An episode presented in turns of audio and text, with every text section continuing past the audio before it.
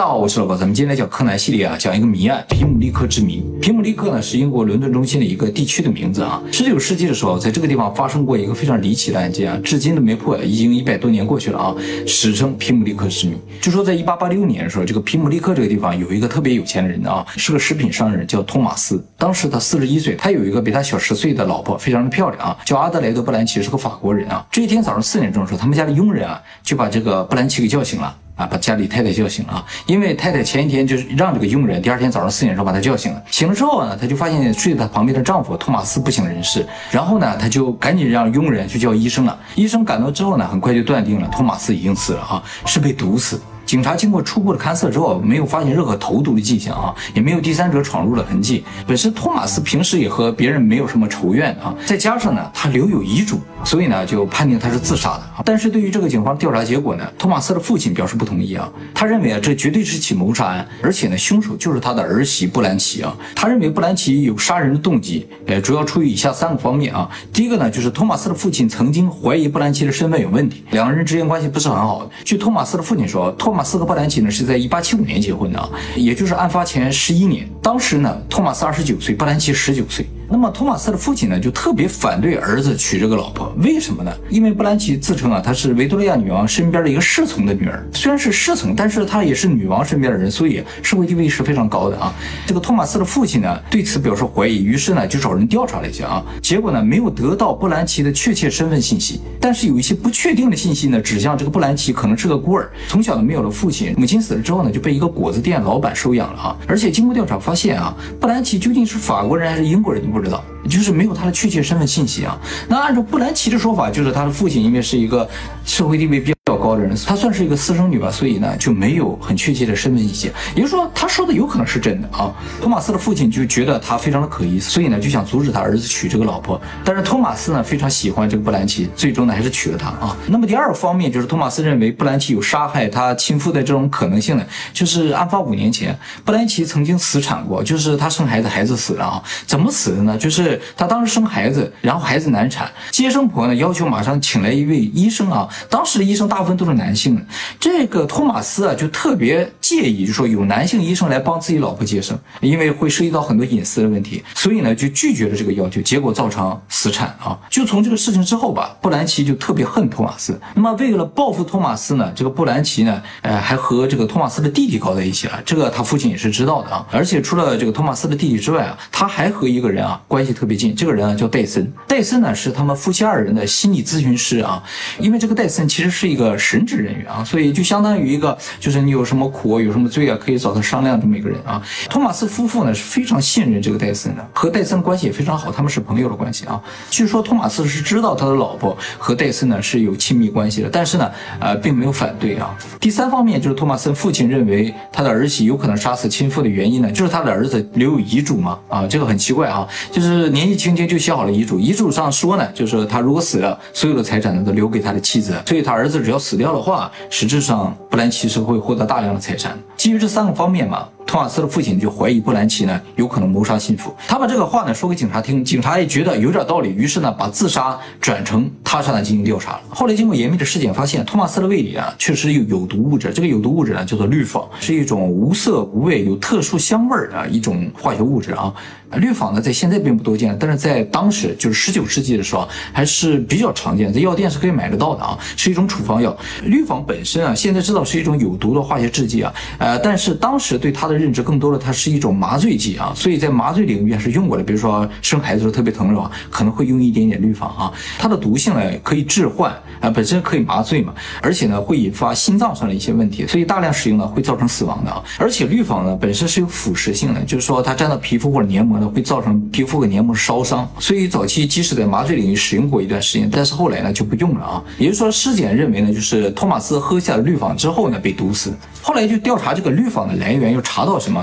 就是戴森啊，曾经在案发前购买过四瓶氯仿。哎，就是感觉今天对上了，是吧？为什么买了四瓶氯仿呢？就是氯仿的毒性其实没有那么强啊，就要致死的话，还是需要喝比较大量的。大量的氯仿要购买是需要实名认证的啊。哎，买一点点的或者买四分之一瓶的话，就不需要实名认证。所以呢，这个戴森呢就在四个店里买了四小瓶。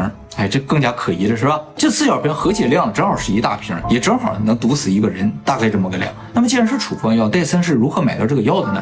给他开这个药的医生呢，正好呢就是托马森当天早上不省人事的时候，他的太太叫医生来，然后医生来诊断他死的，就是那个医生啊，就有可能是一个巧合。后来就对这个医生进行调查，说为什么你给人开了这么多的这个氯仿啊？他说就是戴森啊有一个精神病人吧，算是精神病人，就是要心情不好或者睡不着觉这种的，然后呢就要他给他开点氯仿，然后有助他睡眠。确实氯仿是有麻醉效果的啊，在某种程度上能够促进睡眠嘛，少量服用的话，所以他也没有觉得有什么奇怪，就给人开了啊。没想到开着开着就凑成了足以毒死一个人的量啊。那么说到这儿，最可疑的就是这个戴森了，因为戴森买了氯仿。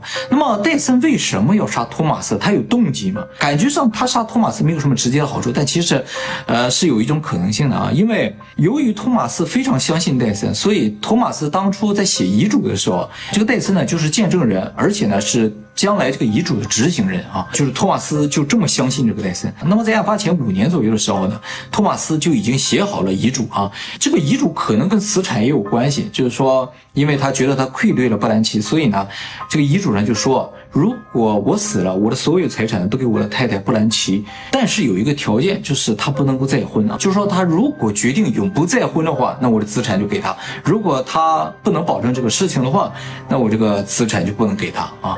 是。这样一个遗嘱，但是呢，在案发前四个月，突然间这个托马森把遗嘱改了啊，就是去掉了最后这个条件，就是说无条件，只要我死了，我的所有遗产都给我的妻子布兰奇，跟他在在不在婚没有关系了啊。他为什么要改？不知道。如果戴森知道这个遗嘱，他杀死托马斯再和他的老婆结婚的话，其实他就是有好处嘛，所以他的动机是存在的啊。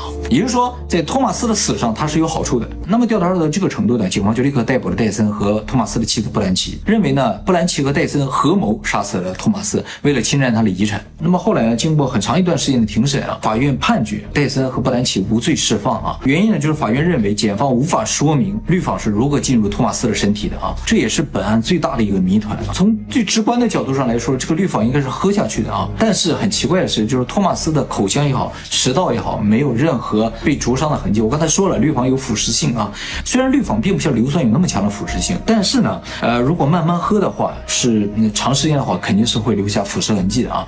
那么有没有可能这个氯仿是掺到酒里或者掺到什么饮料里面啊？这样一点点就是浓度很低的情况，一点点喝下去的嘛？其实可能性也不大啊，因为呃，在这个受害人的体内确实没有发现其他大量的饮料，而且呢，这个氯仿啊本身要杀死一个人，它需要量就很大。如果再给它稀释到很稀的情况下再喝的话，那是真的需要喝非常多非常多才行啊。氯仿。啊，这个东西只要少量进入人体，就开始产生就是麻醉效果，人可能很快就不省人事了，是这样一种感觉了。所以你不用喝那么多，他可能就已经晕倒了。但是你不喝那么多，他又不会毒死啊。所以说就是产生了一个矛盾，就是你要毒死他，就需要浓度比较高，这个一下喝下去，一下喝下去的话就会灼伤这个食道嘛。那么你稀释之后慢慢喝的话，那就可能毒不死。啊，就是说也没有发现他喝了那么多东西啊，所以后来就怀疑他可能不是喝下的。但是如果不是喝下的话，也没有其他进入胃里这种途径啊，这也都调查过了，也不是说打针能打进去的，或者是从下面上去也都没有啊。这个东西就完完好好的在胃里面，那就很奇怪，就不知道怎么就进去的啊。后来呢，警方又给出了一个推测，就是他们怀疑啊，就是说这个氯仿有可能是受害者一下子大量饮进去的啊。就是说你如果喝的足够快的话，就是在嘴里还有这个食道里停留时间足够短的话，一下进到胃里的话，那可能就造成这个情况，是吧？就是没有发现明显的灼伤，但是胃里却有大量的这个氯仿。但是啊，如果真的是这样一下大量的把这个一瓶子喝进去的话，就需要托马斯的配合啊，也就是说。这就不再是他杀了，是吧？就是自杀，他愿意配合的话，那比如说自杀了。而且还有一个问题，就是检方也确实无法就是提供一个有效的证据，能够证明，就是说你如果喝的足够快，他就不会灼伤食道啊。呃，你不能拿一个人来实验嘛，是吧？你不能随便拿个猪肉、羊肉的话，你倒点说，你看倒的快的话，他就不会灼伤。就是说你没有一个很好的证据能够证明你这个推测啊。所以陪审团就认定啊，就是检方的所有关于杀人的过程的推测呢，都是不成立的啊。这个案子就是杀人动机啊，可能是有的，但是呢就。就是杀人方法不知道，所以呢就不能定罪啊。还有呢，就是没有任何证据能够证明，就是他们曾经辅助过托马斯喝下这些东西啊，就是你不知道是托马斯自己喝下去了，还是别人强行让他喝下去，这方面的证据没有的话，就不能够定罪。这也就是我们现在经常可能听到叫做无罪推定了，就是现在假设被告方是无罪的，然后检方需要举证，就是你来证明他是怎么喝下去啊，怎么样就这两个人强行让他喝下去，你没有这方面的证据，就是你只是推测的话，那就不行啊。当然，这也说明一个问题，就是有罪和无罪啊，都是法院的一个裁决结果，但是呢，它并不一定代表真相，是吧？那么这个案子结束之后呢，布兰奇和戴森两个人啊，就从人间蒸发了啊，就再没有人见过这两个人，到现在都不知道他们在哪。啊，当然了，这现在肯定已经不在了啊。但是案件过去的第二天、第三天，这两个人就消失了啊，谁也找不着了，带着大量财产消失了，这也成为这个案子的一个很大的一个谜团啊。